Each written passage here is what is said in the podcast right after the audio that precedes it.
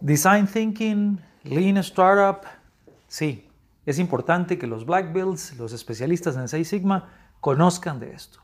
¿Qué tal? Les saludo Omar Mora desde Blackberry and Cross en San José, Costa Rica. Y bueno, hoy queremos platicarles sobre dos tendencias que ya son casi que parte del cotidiano de muchos y de muchas profesionales, como lo son Design Thinking y Lean Startup. Eh, ambos son dos enfoques, por así decirlo, de mejoramiento, de mm, enfoques de innovación y que se derivan de un ciclo similar a lo que muchos de nosotros ya conocen en sus herramientas de mejora continua como tal en Lean Six Sigma.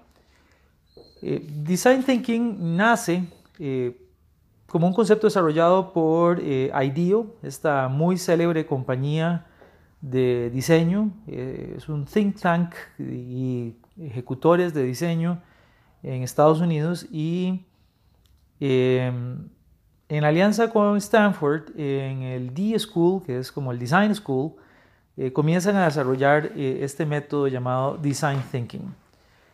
Es sin duda una, una, metodología que, si bien es cierto, nació orientada al grupo de emprendedores, startups y similares, en realidad se puede usar en cualquier tipo de negocio, sea cual sea el ciclo en el cual se encuentre involucrado.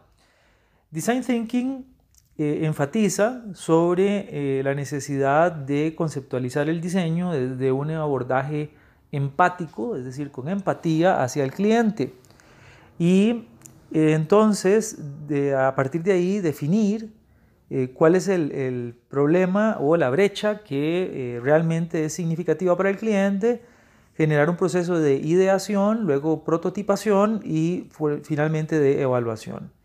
Así a grandes rasgos el de design thinking. Ahora, ¿qué es Lean Startup? Eh, Lean Startup fue un concepto que amoldó Eric Ries en su obra del mismo nombre, Design, perdón, Lean Startup eh, para poder explicar cómo los principios de mejora continua del Toyota Production System, lo que conocemos como Lean Six Sigma, se podían aplicar a la creación de nuevos negocios. Y ahora Lean Startup se ha aplicado no solamente a la creación de nuevos negocios, sino también a la modernización de procesos. Eh, quizás podemos resumir uno de los aportes más importantes de Lean Startup en el ciclo eh, Build, Measure, Learn.